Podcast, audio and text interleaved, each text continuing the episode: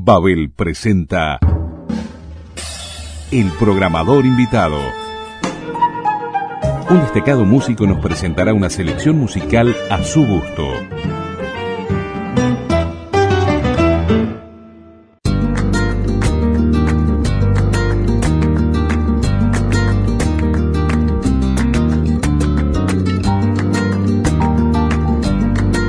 De los estilos musicales emitidos en Babel, el flamenco es sin dudas uno de los preferidos de nuestros oyentes.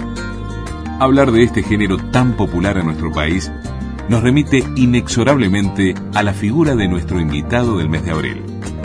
Es un gusto para Babel FM recibir al prestigioso guitarrista flamenco Gonzalo Franco, nuestro programador invitado.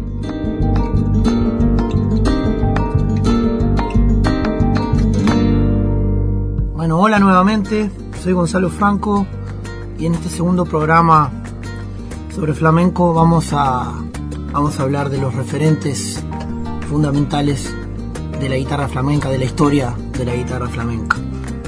Eh, este instrumento maravilloso que ha formado parte desde, desde siempre del flamenco, acompañando en un principio a los cantadores y luego transformándose en, en un instrumento expresivo para la creación solista.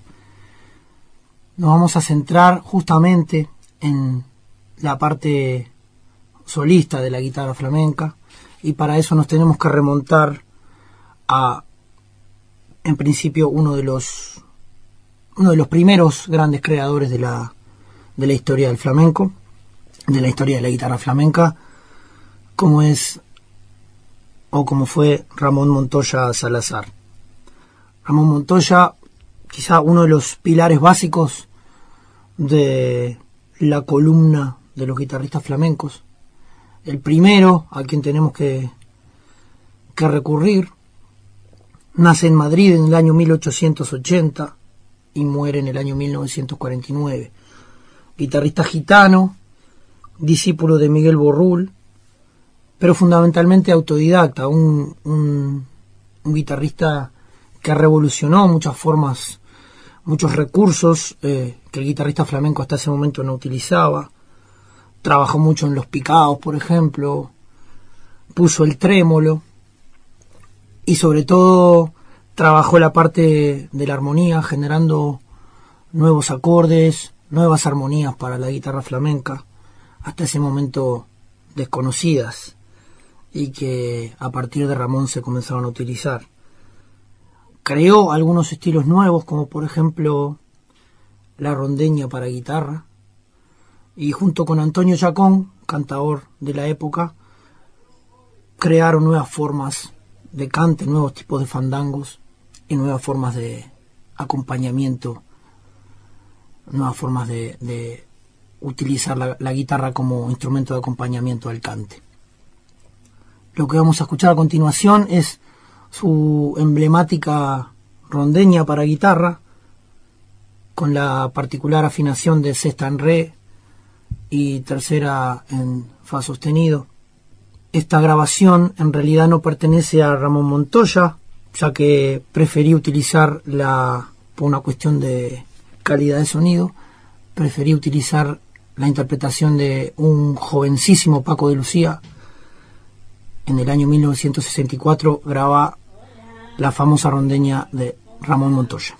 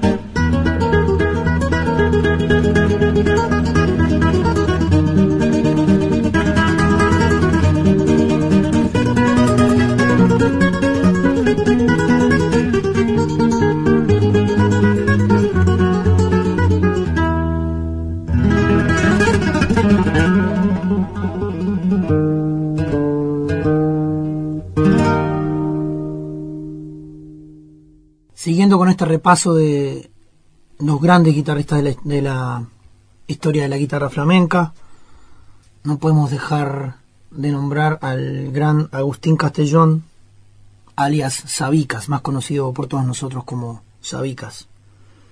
También guitarrista gitano, nacido en Pamplona en el año 1912 y fallecido en Nueva York en 1990. Sabicas tomó las formas de las nuevas formas de Ramón Montoya y las, las llevó a un nivel técnico superior. Sabicas era un virtuoso de la guitarra con un sonido eh, muy limpio, hasta, hasta ese momento no, no utilizado y prácticamente desconocido en el flamenco. Se fue de España durante la guerra civil, escapando de, de la guerra, y recaló en primero en algunos países de, Latinoamérica y luego de gira con la bailadora Carmen Amaya, recala en, Nueva York, en donde se instala y comienza a desarrollar su carrera como solista, quizás como el primer gran solista de la guitarra flamenca, grabando mm, versiones de, de todos los palos flamencos, que hasta el día de hoy se consideran como clásicas. Lo que vamos a escuchar de Sabicas desde su disco Flamenco Puro del año 1961, La Farruca Punta y Tacón.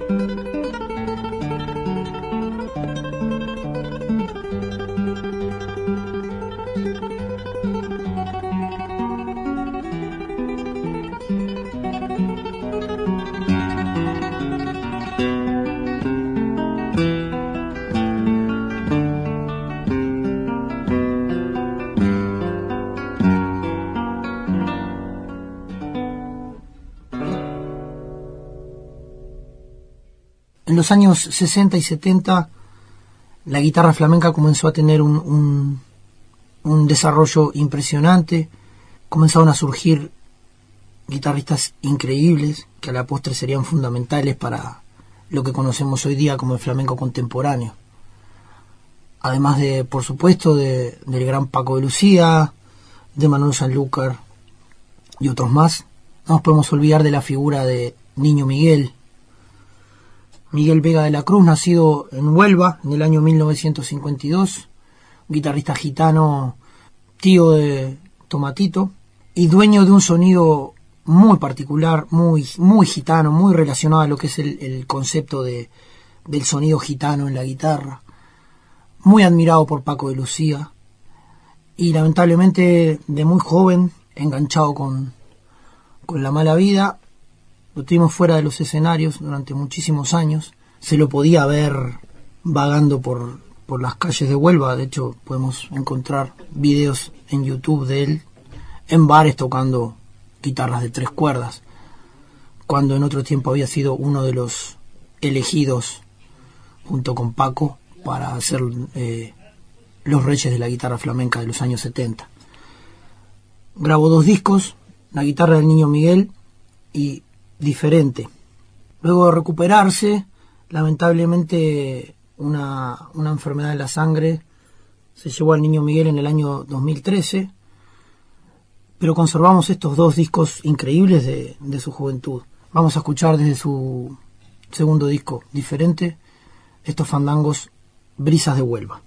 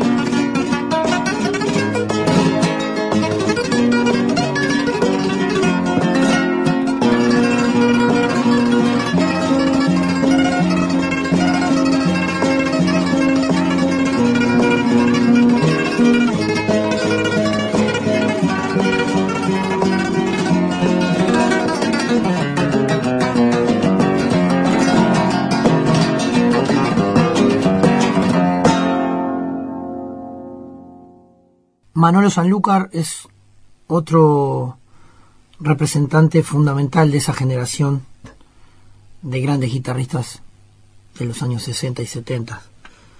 Manolo Sanlúcar nace en Sanlúcar de Barrameda, la provincia de Cádiz, y junto con Paco de Lucía, Niño Miguel, Serranito y otros, están llamados a cambiar la historia de la guitarra flamenca.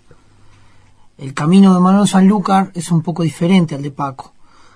Manolo se dedica fundamentalmente, aparte de la creación, también a, a la investigación y hace un trabajo impresionante de estudio sobre la música flamenca que no se había hecho hasta ese momento, un trabajo enciclopédico al cual los estudiosos de la guitarra le debemos muchísimo. Mano Sanlúcar ha grabado infinidad de discos, ha escrito arreglos para orquesta, ha hecho música para películas, en fin, un, un creador increíble. Está ahora prácticamente retirado de los escenarios. Lo que vamos a escuchar de él es un tema de su disco del año 2000, Locura de Brisa y Trino. Un disco que grabó con la cantadora Carmen Linares, proponiendo nuevas formas, nuevas armonías y nuevas melodías para la guitarra flamenca. Un disco que fue también de alguna manera incomprendido en su momento y que recién ahora se le está dando el, valor real que, que tiene. Locura de Brisa y Trino, un disco basado en poemas de García Lorca y vamos a escuchar de, de este maravilloso disco Carta a Doña Rosita. you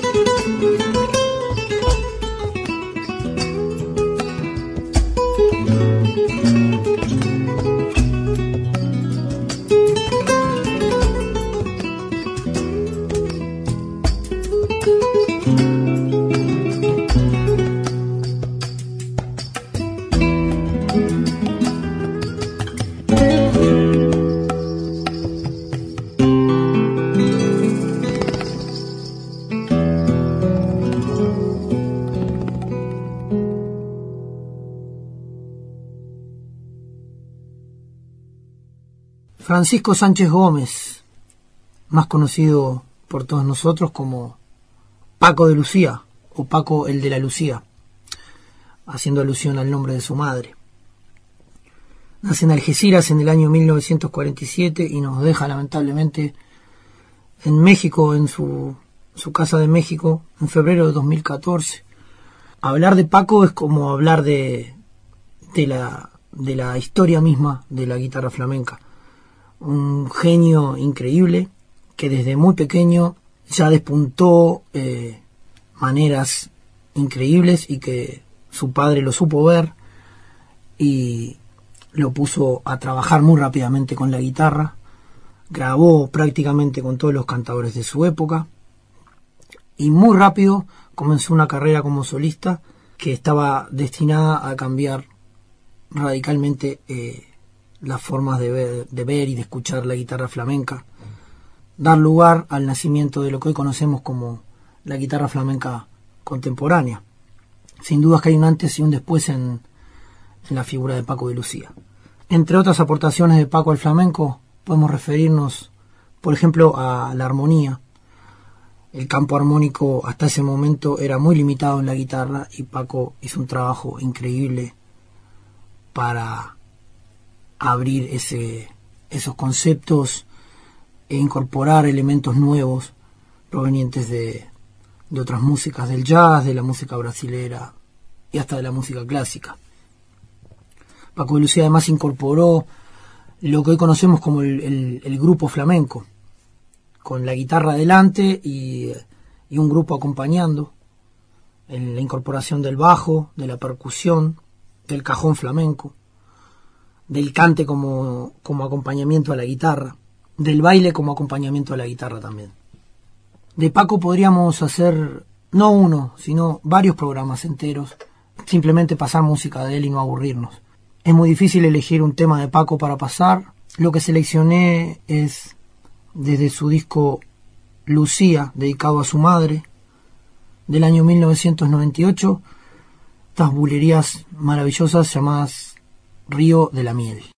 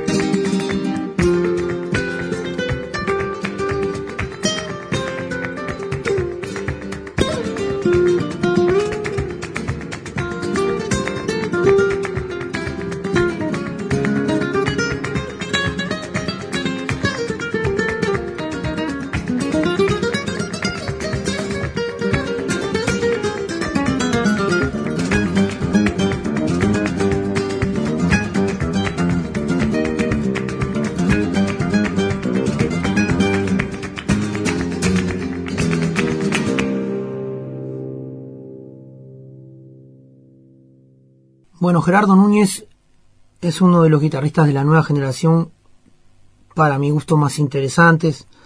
Nacido en Jerez en el año 1961, un guitarrista que desde un primer momento tuvo muy claro que quería ser solista, que quería ser concertista y compositor de guitarra. Y si bien en sus comienzos también lo podemos escuchar acompañando grandes cantadores, eh, desde muy joven ya se dedicó al, a la composición y tiene varios discos editados. Gerardo es uno de los guitarristas con un discurso más personal del momento, un guitarrista que se ha apartado además del, de los cánones establecidos por, por el maestro Paco, que ha tratado de hacer su camino y que ha tratado de encontrar su, su sonido propio. Vamos a escuchar esta muy interesante Soleá de la Luna Coja de su disco Andando el Tiempo del año 2004.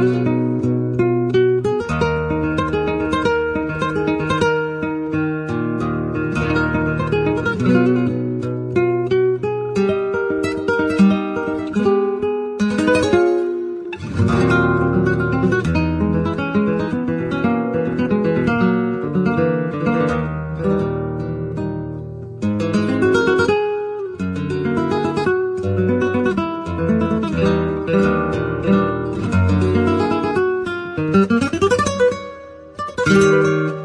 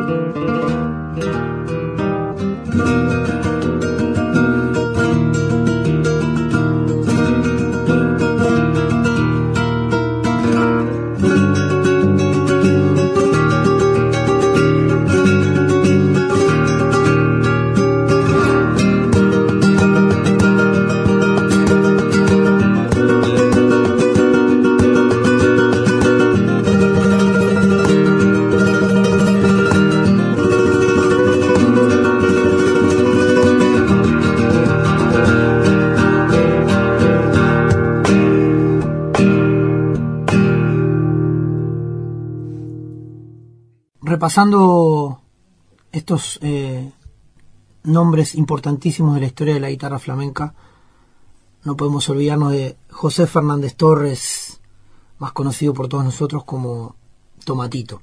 El tomate eh, nace en Almería en el año 1958, un guitarrista gitano que desde muy jovencito, muy influenciado por el, el sonido de Paco de Lucía, empezó a despuntar como un gran guitarrista en su pueblo. Su padre, al ver que, este lugar le quedaba chico, decidió mudarse con la familia hacia Málaga, donde había un ambiente flamenco un poco más importante. Y allí es donde lo ve Camarón de la Isla. Eh, Tomatito tenía solamente 16 años. Camarón le pide permiso al padre para llevarse a su hijo de gira. Y de ahí hasta el final de los días, el tomate fue el acompañante de siempre de Camarón. Esto es algo que ha acompañado a Tomatito durante, durante toda su vida y de hecho cuando fallece Camarón, el mundo del flamenco se preguntaba qué iba a pasar con, con el tomate y con su guitarra. Y Tomatito supo rehacerse y convertir una carrera como solista impresionante que lo ha llevado a ganar algunos Grammys con discos de él y colaboraciones con el pianista Michel Camilo, por ejemplo. Lo mismo que con Paco, elegir un tema de, de Tomatito se me hace muy difícil, pero creo que las bulerías y los tangos son por ahí los, los estilos donde encontramos al, al mejor tomate y vamos a escuchar de su disco Guitarra Gitana del año 1996 estas bulerías maravillosas llamadas Rincones de Lolés.